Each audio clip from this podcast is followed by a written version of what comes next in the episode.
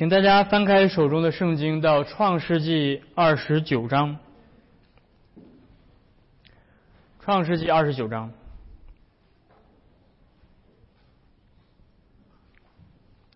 我们今天继续延续创世纪的记录来思想雅各的故事。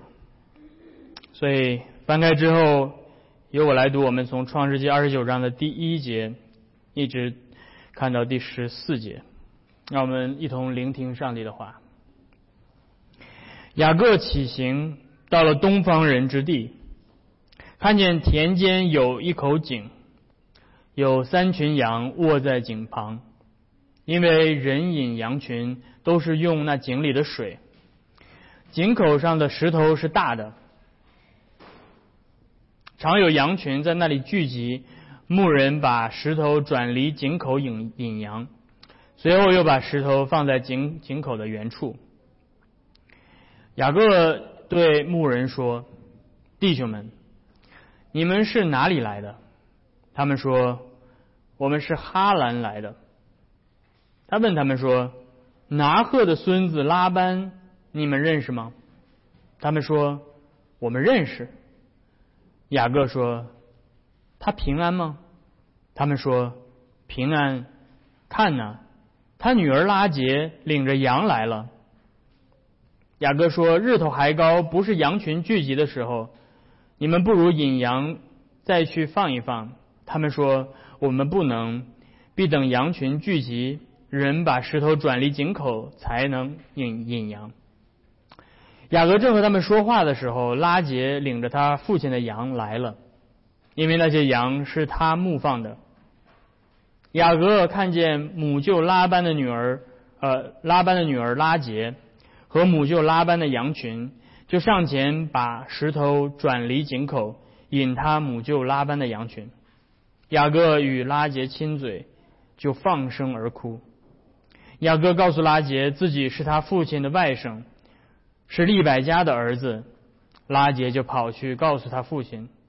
拉班听见外甥雅各的信息，就跑去迎接，抱着他，与他亲嘴，领他到自己的家。雅各将一切的情由告诉拉班，拉班对他说：“你实在是我的骨肉。”雅各就和他同住了一个月。我们今天读神的话就到这儿。从上一周开始，我们进入到了上帝在救赎历史当中所谱写的这部旷世巨作《族长》第三部雅各的故事。雅各继承了亚伯拉罕之约的祝福和应许，如今他背负着圣约传承的使命，进入到了东踏往东方寻妻的路。上一周我们看到，在这一路上，上帝在。伯特利这个地方向他显现，在当时伯特利还是一片荒郊野地，呃，而那里向雅各显现，再一次确认他受圣约的这个继承人，并且应许上帝会一路与他同在，对他不离不弃。所以从我们上一周也提到了，从一方面来看，雅各这个角色在圣经当中预表着耶稣基督，他是那位圣约的应许之子，他是啊，我们上周看到雅各承受一个祝福，包括他要生出教会来，口哈，他要在旧约产生出来上帝的旧约的教会，所以他是上帝旧约教会的元首，因此他代表着耶稣基督。但是我们上一周也看到，另外一方面，雅各天性诡诈，它也代表着一切在亚当里堕落的人类。而雅各身上每一个细胞依旧散发着罪人的诡诈。基于东方的年日当中，上帝会继续用他奇妙的恩典，用苦难来使来塑造这个罪人雅各，让他品尝到自己的罪所带来的苦涩。并且使他悔改，修正他的生啊，并且以一个全新的身份以色列返回到应许之地。在这一段奇妙的旅程当中，所描绘的不仅是雅各自己，弟兄姐妹们，也是我们每一个在耶稣基督里蒙恩得救的罪人的路，充满着罪的苦涩，但是也滴满了恩典的脂油。所以现在，就让我们与雅各一同启程，踏上这条去往东方的旅途。我们首先看到，在雅各的这段记录当中，上一次雅各还是在伯特利，但是第二十九章一开始，雅各好像瞬移了一样，一下就到了东方。呃，所以过了伯特利，圣经没有再记录其他任何的地方。第一节告诉我们，雅各起行到了东方人之地，雅各就到了。但是这个表达方式非常的奇特，值得我们简单的评论一下。他说，雅各到的这个地方叫做东方人之地啊，当然不是中国啊，也不是蒙古啊。这个在圣经当中，东方是什么意思呢？从地理层面上来讲，哈兰。也就是美索不达米亚的确是在迦南地的东边，对吧？如果你看圣经地图的话，你会知道迦南地在这儿，对吧？这个美索不达米亚在东边。但是在圣经的记录当中，东方有另外一层非常重要的神学含义，那就是东方是上帝审判的地方，东方是上帝咒诅的地方，是与上帝远离、无份于上帝应许的地方。所以还记得起初在创世纪最开始记录，第一次提到东方，就是当始祖犯罪堕落的时候，上帝把他们逐出到伊甸的东方去。那接下来当上帝洪水审判了旧的世界，然后接下来这些人他们又跑到东方去，在东方建了巴别塔，依旧是上帝咒诅的地方。然后当亚伯拉罕他祝福了他的孩子以撒。应许之子，然后他把他其他的孩子打发他们去东方，不要让他们享受应许的祝福。所以东方这个概念到这个时候，读者应该非常的清楚。当他提到东方的时候，这意味着这个地方不好，这个地方是上帝咒诅的地方。所以雅各来到东方，这表明着他如今陷入到了试炼跟苦难的这个阶段。但是不仅如此，还记得雅各所预表的是耶稣基督，所以雅各到东方这个咒诅之地寻找他的妻子，并且把他的妻子带回到应许之地。这个画面向我们所彰显的是我们的救主耶稣基督，他从天而降，离开他的天家，来到这个被咒诅的世界，来寻找他的妻子、他的新娘、他的教会每一个蒙恩拣选的人，并且把我们带回到他的应许之地那个新的创造当中。所以雅各的整个的故事也在向我们描绘着耶稣基督的故事，但是圣经没有太多费笔墨去描绘雅各这一路。你想想这一路上千里的路，雅各要走几个月，但是圣经就一笔带过了，直接告诉我们他的终点如此顺利的到达了。第二到第三节，不知道走了多久，雅各来到了一片田野，然后他看到前面有一口井，井旁有很多的羊群在躺卧。这个井口上有一个大石头，这是当时非常常见的做法，为了保护宝贵的水源不被污染。一般情况下需要两三个人合力才能够把头挪开。于是雅各上前与牧羊人对话，而这段对话看似很随意，但是却非常的重要。这表明了那个曾经在伯特利向雅各显现的上帝给他的应许是真实的。上帝说：“不论你去哪儿，我都与你同在。我要保佑你这一路平安。”所以雅各看似对吧？圣经你读这一段，你觉得这段对话到底有什么意思呢？嗯，有一个非常重要的意思，那就是上帝在保护着雅各的每一步，上帝在引导着雅各的每一步。虽然上帝对吧，没有。那种特别神奇的显现，没有什么荣光散发，有个天使不停的在前面带路，对吧？一切看似平常，这一路甚至雅各会遇到非常多的困难和危险，但是圣经记录他与牧羊人的这段对话所表明的，就是不论雅各这一路有多么艰难，上帝一直在与他同在。所以你可以想象，对吧？你要知道，这个你要是去到一个千里之外的地方去找一个远房亲戚，在当时这个时代是非常困难的一件事。你不要说当时的时代了，就算在今天也很困难。我记得我大概十年前对吧，我去这个纽约去找我的一个呃堂妹去那玩儿啊，当时还是还是就是很贪玩的对吧？毕竟没有家没有孩子，很贪玩，所以这个所以这个对吧？千里之外，在纽约的曼哈顿啊，你知道我当时有多么缺心眼儿，我还租了一辆车对吧？啊，所以这个。我就寻思，这个曼哈顿有什么了不起？可能跟加州差不多嘛，对吧？所以没想到这个曼哈顿的这个街道错综复杂。你要知道，这个每个街牌呀，什么这些地方，这个路怎么就变成单行路了，对吧？哎，怎么这个地方就不让走了，不让转弯了，对吧？各种各样的这种不同的地标，所以我绕了三个小时在曼哈顿里面，愣是没找着地方。啊，所以你要知道，这个包括在今天，我们用这种先进的科技手段，你想要在千里之外去找一个远方亲戚，是有多么困难的一件事情，对吧？呃，如果要是没有手机，没有这些电子设备的话，我恐怕那天那个整个的纽约之旅就要作废了。但是你要知道，雅各，这是在对吧？距今算来应该是四千多年前的时时代，在雅各所生活的时代。是没有 Google Map 的啊，是没有是没有高德导航的啊，是没有甚至没有在哈兰的通往哈兰的大道上没有一个牌子写着哈兰欢迎您，他不知道他在哪儿，他他走了这一路对吧，全都是没有任何的路标，他都不知道自己在哪儿，他很可能拐岔了一个路口，他这就直接就迷失在荒漠当中就死掉了。所以雅各好不容易在路上看到了一个大活人，对吧？所以他就赶快上去要问说：“我到底在哪儿？”所以雅各上来问说：“这个他不还没有直接问，对吧？因为他知道出门在外多留个心眼儿，对吧？不要让别人看看看自己是一个这个旅客，这样很危险，对吧？所以他问这么问有点像本地人的问法，你没发现吗？他说：“你们是从哪儿来的？”这不应该是。问说，请问这是哪儿？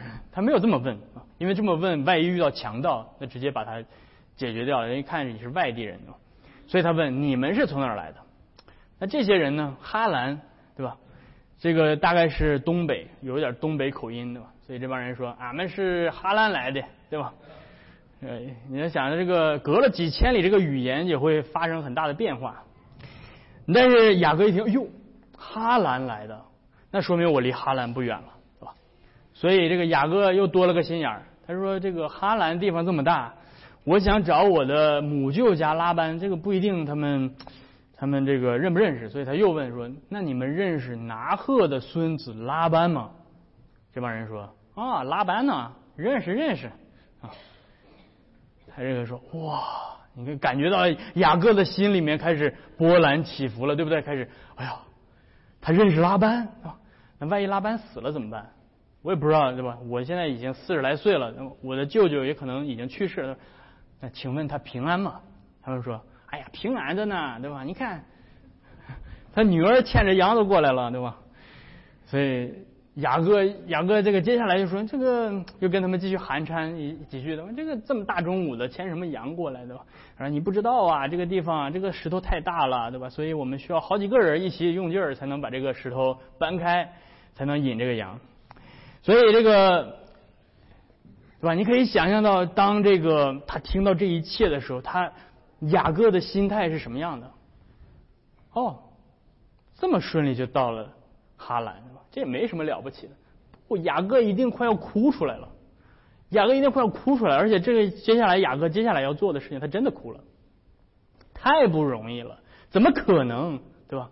我现在在二十一世纪，拿着我的 Google Map，拿着我的导航，拿着我的所有的这一切的信息，我都找不到三三个小时，我都找不到我的表妹在哪儿。雅各怎么就这么顺利的，直接不仅找到了哈兰，而且找到直接找到了他母舅的女儿？这是一件多么不可思议的事情！所以，正当雅各还和牧羊人寒暄的时候。拉杰登场了。拉杰的形象跟雅各的母亲利百加曾经登场的时候很像。她是一个既勤劳、机敏又美貌的女性。那他的登场让雅各本身心中的波澜变成了波涛。那那这个时候可能或许并不是因为拉杰的美貌，而更多的是因为他发现他终于找到了家人。嗯，也许两者都有。看到他母舅家的羊群来了，雅各二话不说，上去直接把水井的石头挪开，给羊饮水。所以可以看出来，虽然雅各不像他的哥哥以扫每天出去打猎，但是他在家也没少偷偷的锻炼身体，对吧？所以，但是我想让你看到的是，雅各这个举动，他上来看到他的家人来到井边。得不到这个水的时候，他一上去用力就把这个石头推开。他在雅各雅各在做什么？雅各在预表着耶稣基督，弟兄姐妹们。雅各所做的这个动作，就是耶稣为我们所做的，就是耶稣每一个主日为我们所做的。当你干渴了一个星期的灵命，在这个世界上，在这个世界的荒野当中。让你每一个主日说啊，我渴的要命了，我的灵性要枯竭了。耶稣来到你的身边，把你带到他的教会里，把你带到他的井边，然后耶稣为你把那个石头打开，让活水的泉源来到，借着圣道的宣讲来涌入到你的生命当中，来解你的渴。所以耶稣，耶稣每个主日都是这样做的，就像雅各一样。耶稣说：“一切干渴的都可以进前来，不需要价值，不需要银钱，你们都来，只要你口渴的都可以来，我必使你们得饱足。”所以弟兄姐妹们，你们渴，感觉到渴吗？有的时候，比如说今今天教会想尽了各种办法勾引人入教，对吧？用尽了各种花招，对吧？办个小活动，整个小表演，弄个小演出，是吧？感觉这样就可以有更多的人来到教会，是吧？教会就会兴旺，哇，不得了了！你看我们这个教会有那么大型的演出，所以一上来好几千人、好几百人，哇，大家都觉得哇，教会好兴旺。没有一个人是为了口渴来的，这就是毛病，这就是教会的病，这就是教会的病。什么时候人来到教会是因为喜欢看表演，是因为喜欢娱乐？什么时候在教会历史上是这样？只有今天。而你今天开始给他们讲耶稣基督，哇，太不感兴趣了啊！给他们讲救恩，给他们讲罪，啊，no no，我们不要听这个。我们喜欢讲爱，我们喜欢讲表演，我们喜欢讲团体活动。对吧这些东西才能调动我们的积极性嘛？啊，我跟你讲，在耶稣基督的教会里，你必须因为口渴，才能真正来。因为耶稣给你的，是生命的泉源，是他的圣道，是他的福音。你只有真正在你的灵魂当中经历过那个饥渴，那个干渴。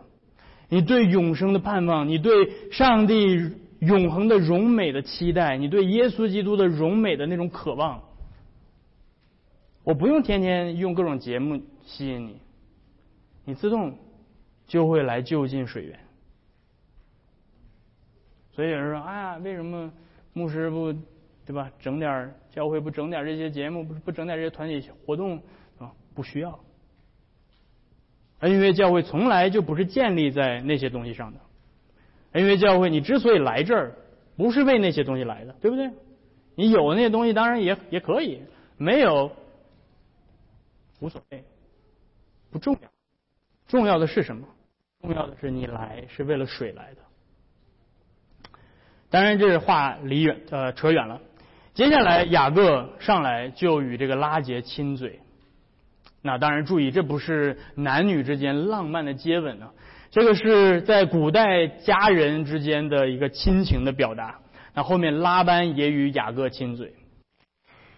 然而，就在他就在这样一个不明所以就失去初吻的女孩面前，和一群电灯泡的陌生牧羊人面前，开始放声大哭。雅各表明了自己的身份，而拉杰跑回家去，拉班就把他接到家里。那我想停到这儿，啊，整个这个讲章停到这儿，我想让你注意到的是，接下来我要讲的是雅各的泪水。这个非常渺小的细节，却对我们今天弟兄姐妹们，对我们如何理解我们作为基督徒的身份、我们的经历、我们的属灵观，有着非常非常重要的一些教导。所以看起来这段记录，你看到说，对吧？圣经从雅各在伯利伯特利与上帝呃会面相遇之后，然后唰就到了这个东方，对吧？就到了亚兰，一下就到了拉班家，感觉。中间就是怎么这么顺利，对吧？这就是圣经没有讲的东西，所以我现在要从圣经没有讲的东西给你们讲到，是吧？这是讲到讲到当中的一个一个一个怎么说呢？一个升级版的吧。有的一一般人讲到呢，都是讲圣经写的东西啊。啊，王一牧师有的时候讲到呢，讲圣经没有写的东西，呃，但是但是却是非常合理的推论。那就是你要注意到，雅各来到拉班家这一路，他之所以哭是为什么？因为这一路太难了，这一路太难了。虽然圣经感觉给你写的好像，哎呦，呲溜就到了，对吧？但是你知道真正雅各需要经历什么？雅各的泪水当中包含着什么？我们可以仔细分析一下。接下来，后来雅各把他一切的情由都告诉了拉班。他会从哪儿开始讲？他会从出生的时候开始讲吗？他会从上帝起初对他的母亲启示将来大的要服侍小的开始讲吗？他会从他从小到大父亲一直偏心他的哥哥，一直轻看他轻看他自己开始讲吗？他会提到说，当他父亲年迈的时候，父亲只想着要给哥哥祝福，而没有想到他。他会想到他母亲为了帮他赚得这个祝福，然后编造这些这些这些各种的把戏，要骗父亲，然后他自己内心的恐惧。他会讲这些吗？他会讲什么？也许这一切都有。他会讲他的，因为他欺骗了他的父亲，然后他的哥哥想要现在要追杀他，没有一个人能够保护他。他会讲这一路他到底经历了什么？他他会，他可能会，他一定会讲说，当在伯特利做的那个梦，对不对？但是可能这对拉班来说不意味着什么，因为拉班反正拉班是不太在乎这些事情。那他会讲这一路他所遭遇的一切。风吹日晒，在这一路上没有食物，没有水，可能走了好几十里的路，渴的不行，但是找不到一滴水。我想到这一路上遭遇野兽的攻击，遭遇疾病，吃吃坏东西，拉肚子，还没有手指。那这一路走到今天，雅各经历了什么？都在这个泪水里。但他的泪水里面，我相信也包括着，当他找到拉班的家人的那一刻，他意识到那位在伯特利向他启示的上帝所说的话是真的。这泪水也是信心的泪水。哎，你要知道，自从伯特利与神相遇之后，他这一路上就再也没有遇到过上帝。上帝似乎从他这一路的旅途当中消失了。他在路上遇到的所有的这些困难，口渴、野兽的攻击、缺乏食物，对吧？他所遇到各种麻烦，对吧？拉肚子没有手指，对吧？上帝都没有特别的显现来帮助他。你有想过这一点吗？你有想过这一点吗？当他遇到各种麻烦的时候。他可能会用力的踢着路边的石子儿，说：“哎呀，这个上帝，这个耶和华，这个在伯特利向我显现的耶和华，我知道你就在我身边，因为曾经在伯特利，你就是这样做的。但是为什么现在你让我拉肚子找不着手指？你为什么让我遇到人生当中的这个麻烦？你为什么让我饿着、渴着，让我风吹日晒着？你不在乎我，你不关心我，你不帮我，我一路很孤独，很恐惧。为什么不让我走得更顺畅一些？但是上帝呢？上帝就像聋了一样，没有回应，而只等到，只等到到了那个井边的时候，只等到他在井边遇到了他未来的新娘拉杰的时候，这个时候的雅各再回过头来看他这几千里的路走过来，他才知道。那个伯特利的上帝对他说的话是真的。那位上帝从来没有离开过他。而弟兄姐妹们，这就是雅各的泪水，而雅各的泪水也必定是每一个在今生奔走天路的朝圣客的泪水。雅各的路，难道不也是我们的每一个信徒的路吗？有多少时候，我们走在路上的时候，我们会陷入到各样的苦难，会进入到幽暗的黑谷，我们会倾向于对上帝心生抱怨。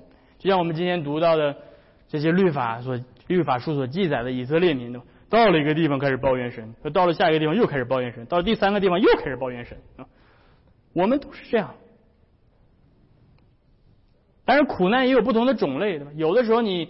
受苦是因为你自己的罪和愚蠢啊，比如说你明明知道不应该酒后驾车，但是你非得在上道之前先干一瓶二锅头，结果你就进医院了，对吧？这你这你不能说为主受苦，对吧？你这是为自己的愚蠢买单。但有的时候我们受的苦难不是因为我们自己的罪和愚蠢，我们受苦是因为其他人犯了罪。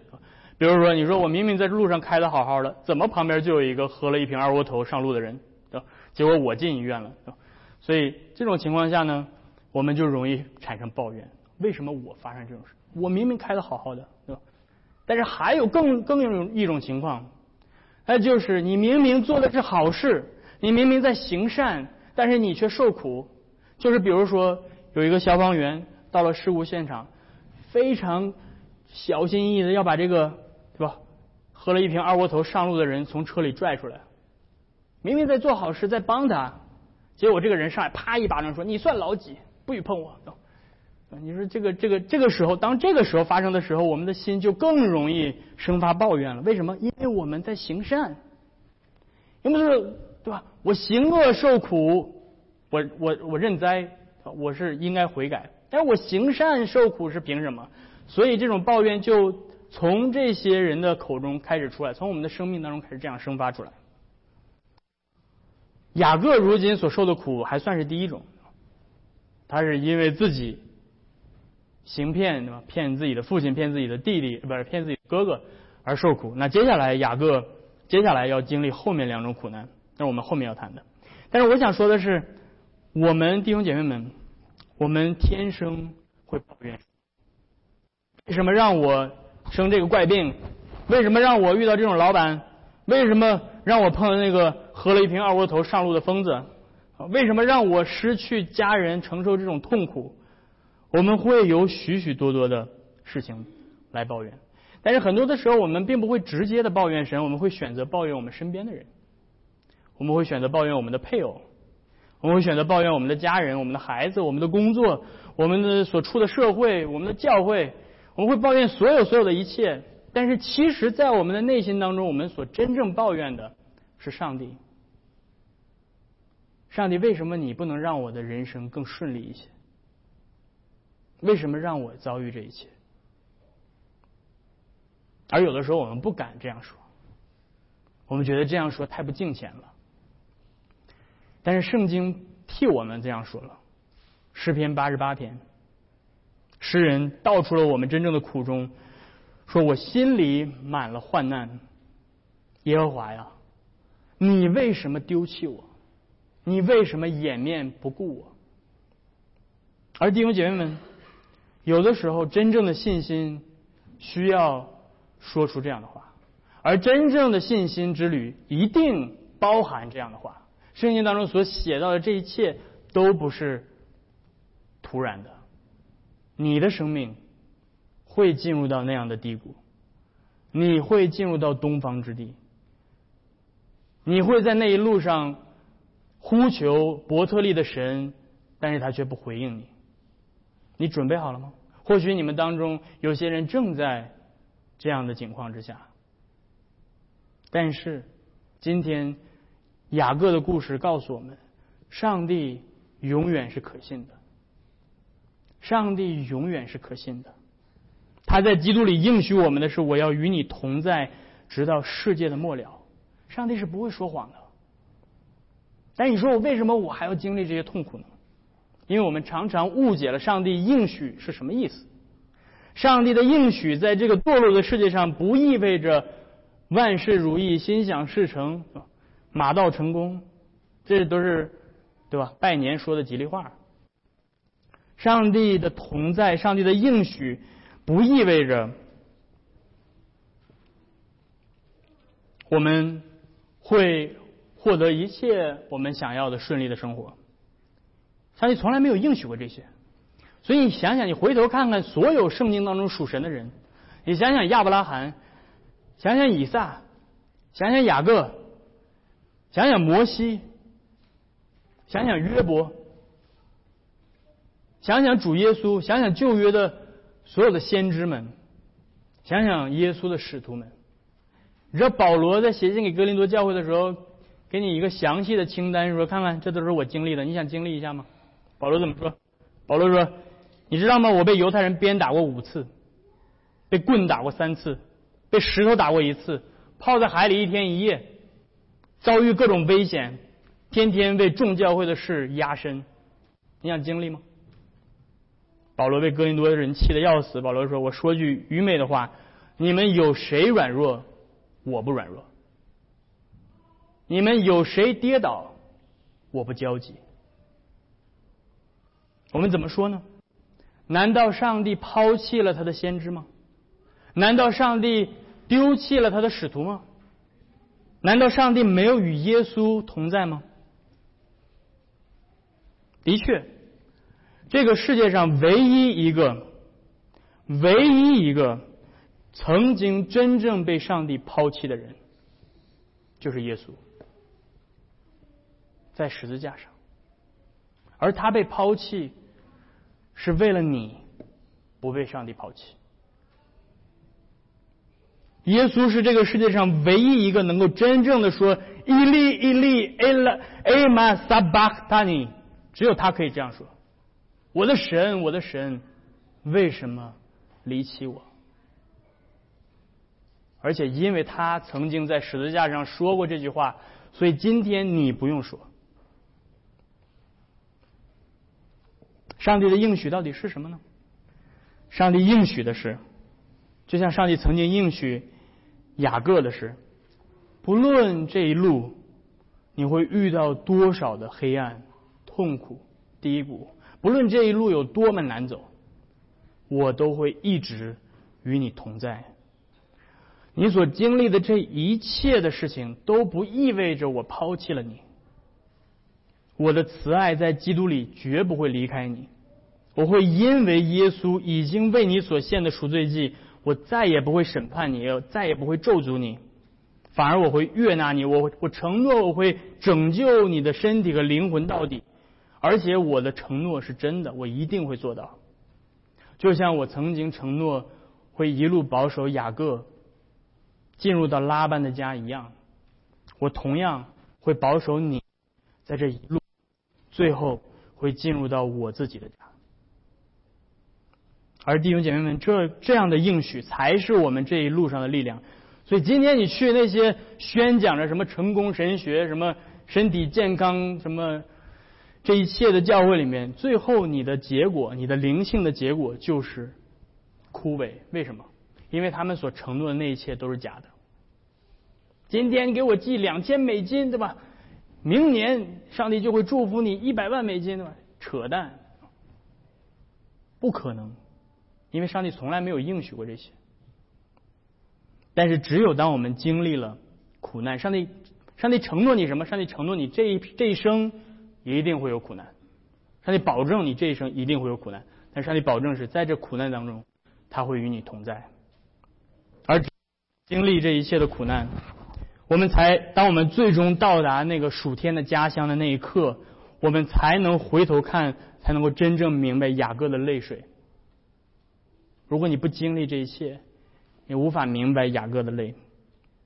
直到那个时候，我们才更加明白上帝应许的同在是何等的真实和宝贵。而如同基督在这个世界上忍受十字架而复活，继承了新的世界，我们如今可以借着信心，在今生与他在受苦当中联合，可以得以在将来与他在复活当中联合。等到那一天。当我们回头看这一路跌宕起伏的旅程的时候，我们才能像诗人一样由心发出真正的感恩，说：“你以恩典为年岁的冠冕，而你的路径都低下脂油。”因此，愿那位天天背负我们罪恶的上帝赐给我们智慧和信心，叫我们能够继续坚定的与他同行，直到最后到达天家的日子。我们一同低头来祷告。天父，我们来到你的面前，我们感谢你今天借着雅各这一路的艰辛，虽然在你的话语当中，这些苦难都仿佛是如飞而去的日子，但是就像我们在这地上朝圣之旅一样，将来到我们到达天家的时候，当我们回头再看我们这一生所经历的一切。我们也会和诗人和摩西一样说，我们在世的日子如飞而去，而最终那个抵达目的地的那个喜悦将会遮盖我们在这世上所承受的一切的泪水。但是主啊，求你在我们还在这地上的日子，求你赐信心、赐力量给我们，叫我们能够继续的借着你曾经在古时所。对那些古代的圣贤所做的这一切的事迹，叫我们的信心得以坚固，叫我们能够看到你是那位信实的上帝，你会带领我们直到最后。因此，我们祈求你在我们干渴疲乏的时候，继续将你的福音，继续将你的爱子耶稣基督赐给我们，做我们灵命的食粮，做我们啊活水的泉源啊，叫我们接下来领受耶稣基督的身体和宝血。来喂养我们的生命，啊！求你与我们同在。我们这样的祷告祈求是奉靠耶稣的名，阿门。